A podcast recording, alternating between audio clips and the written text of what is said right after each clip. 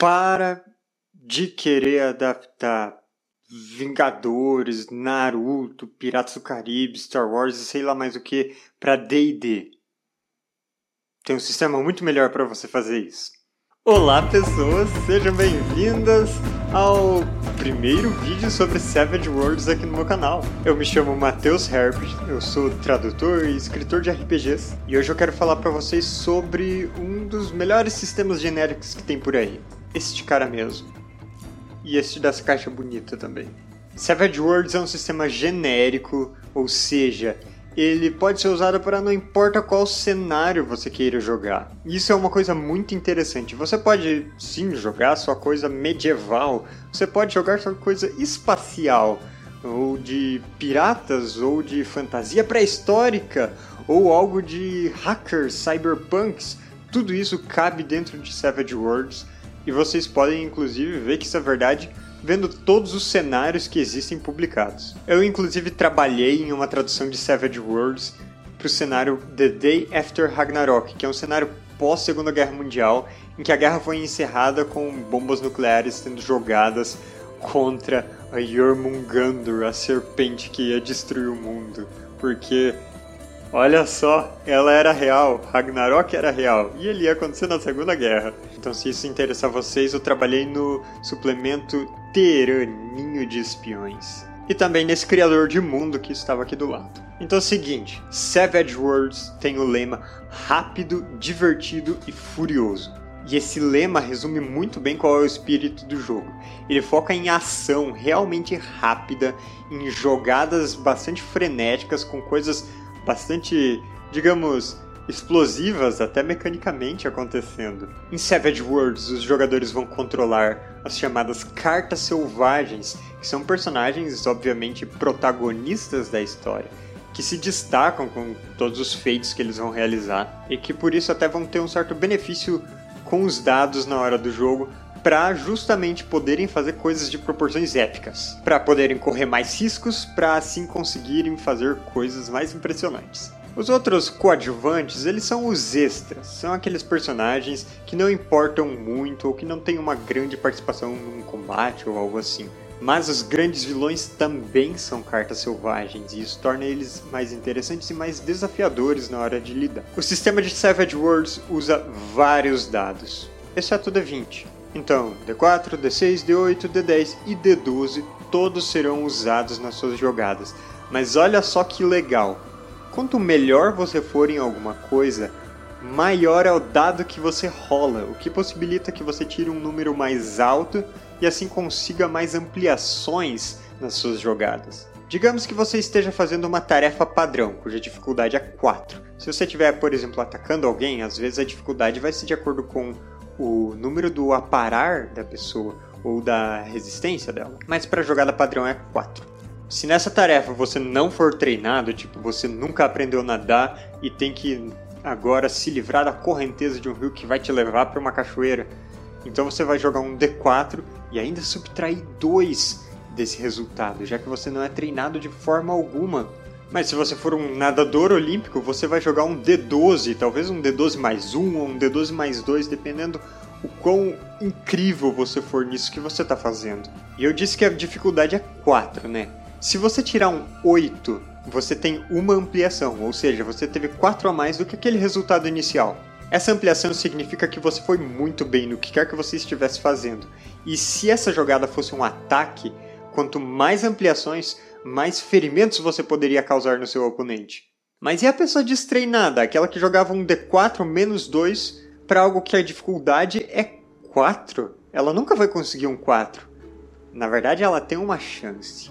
Porque se você rolar o número máximo no dado que você rolou, por exemplo, um 4 no D4, um 8 no D8, você pode rolar o dado de novo, porque ele explode, e você soma esse resultado no seu resultado final. E quanto mais dados, tirando o número mais alto você tiver, mais vezes você joga eles e mais você soma, e assim o resultado final fica algo astronômico. Então, todo jogador de Savage Worlds tem alguma história do tipo: ah, rolei um D6 e tirei 33 na jogada. Isso realmente acontece e com mais frequência do que parece. E assim, aquela pessoa destreinada pode ter um golpe de sorte, rolar seu D4 que subtrai 2, mas você ainda rola mais um D4 porque você tirou o número máximo e assim você rola outro D4 e assim você acaba tendo um número bom e consegue fazer aquela tarefa por pura sorte.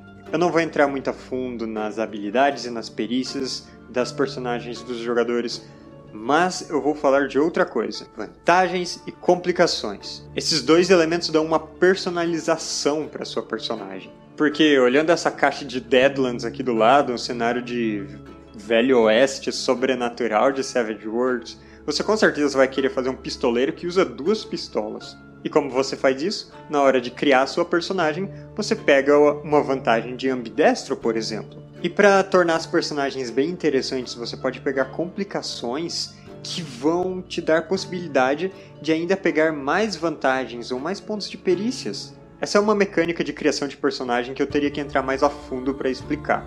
Mas vamos só ficar com o conceito geral de complicação.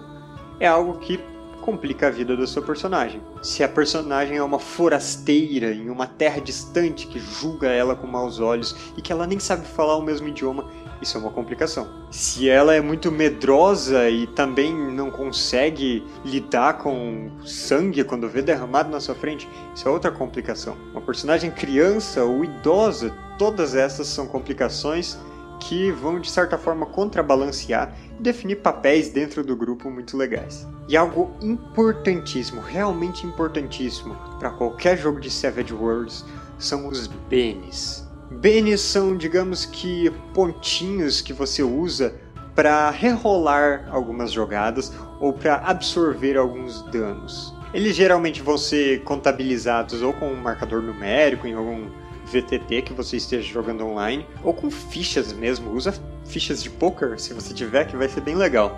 E conforme você vai fazendo coisas maneiras durante o jogo, você pode ir ganhando benes. E é legal que você usa os benes para rerolar suas jogadas, que provavelmente vão ser para fazer coisas maneiras, e se der certo, talvez você acabe ganhando outro.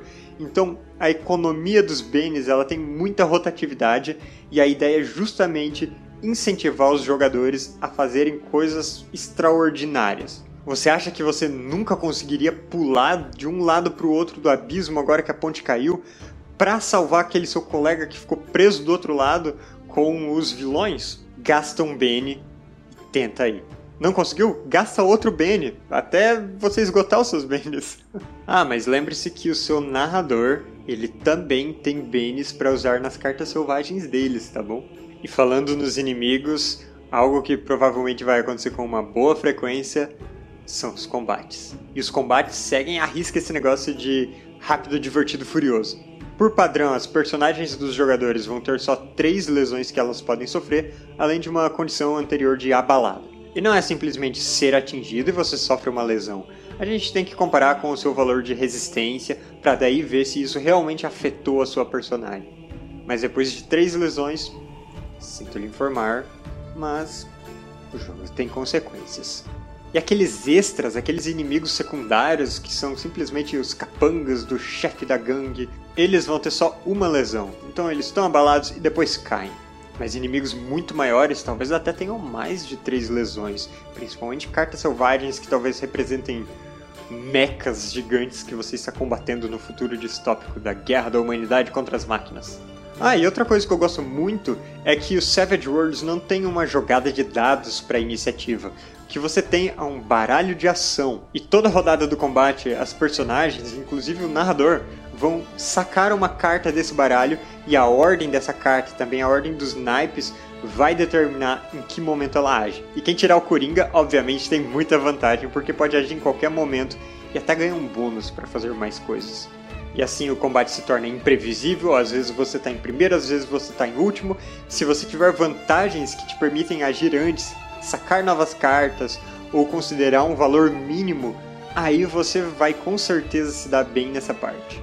Eu já falei bastante do geral do sistema, e eu acho que deu para entender como Savage Worlds tem essas regras tão dinâmicas, tão bacanas. Mas para finalizar, eu quero falar de uma maneira que eu uso Savage Worlds várias vezes. Porque o livro base e também os livros de cada um dos cenários, caso você queira jogar em algum cenário específico, eles são bastante hum, completos nas suas regras.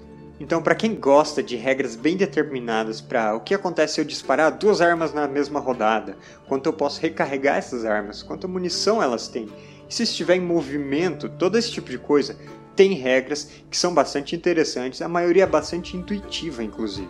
Mas eu já usei Savage Worlds muitas vezes com pessoas que nunca tinham jogado RPG antes, inclusive em algumas aulas para praticar inglês. E o que eu fazia era reduzir ao máximo as regras.